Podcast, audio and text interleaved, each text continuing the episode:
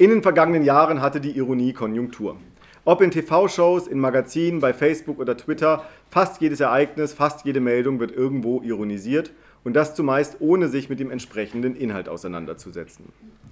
So arbeiten sich viele TV-Satire-Formate an der Durchschaubarkeit des politischen Establishments ab. Ganze Magazine funktionieren nur auf Grundlage von ironisierter Abgeklärtheit gegenüber gesellschaftlicher und politischer Entwicklungen.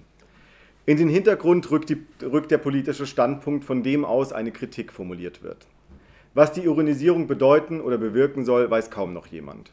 Mit einer ironischen Distanzierung legt man nicht die eigene Position des Sprechenden offen. Die ironische Aussage muss nicht der eigentlichen Überzeugung entsprechen, was die Ironie zu einer Grundhaltung in Leistungsgesellschaften macht. Bereits 1993 kritisierte der US-Schriftsteller David Foster Wallace, selbst ein Meister der Doppeldeutigkeit, in einem Essay die allgegenwärtig uns tyrannisierende Ironie. Der unterdrückende Charakter der institutionalisierten Ironie liege darin, so Foster Wallace, die Frage nach dem Standpunkt abzuschmettern, ohne auch nur im Ansatz auf den eigenen Inhalt eingehen zu müssen. Während in der Kunst- und Literaturszene vor einigen Jahren die postironische Wende ausgerufen wurde, ist Ironie in Alltag und Medien immer noch allgegenwärtig. Richtete sich die Kritik an essentialistischen Verständnissen von Wahrheit einst gegen die bestehende Herrschaft, erweist sich die postmoderne Ironisierung mittlerweile als herrschaftsförmig für den flexiblen Kapitalismus.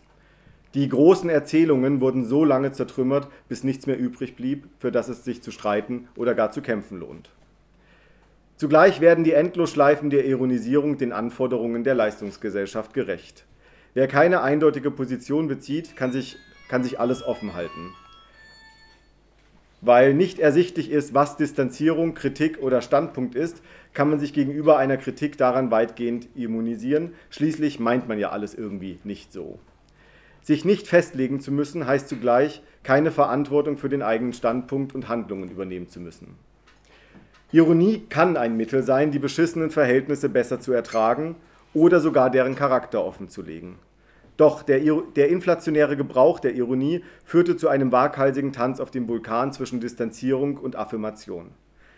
Die zwischenzeitlich etablierte Vulgärironie hat sich in einem Loop der Positionsspiele verrannt und verweist längst nicht mehr auf etwas, das es zu verkehren gilt. Die Ironie im eigentlichen Sinne ging dabei längst verloren. So gibt scheinbar intelligentes Augenzwinkern und tiefgründiges Zweifeln heute meist nur vor, sich auf etwas zu beziehen. Diese bedeutungslose, in Anführungszeichen, Ironie spielt den bestehenden Verhältnissen schon lange keinen Streich mehr, sondern stabilisiert sie.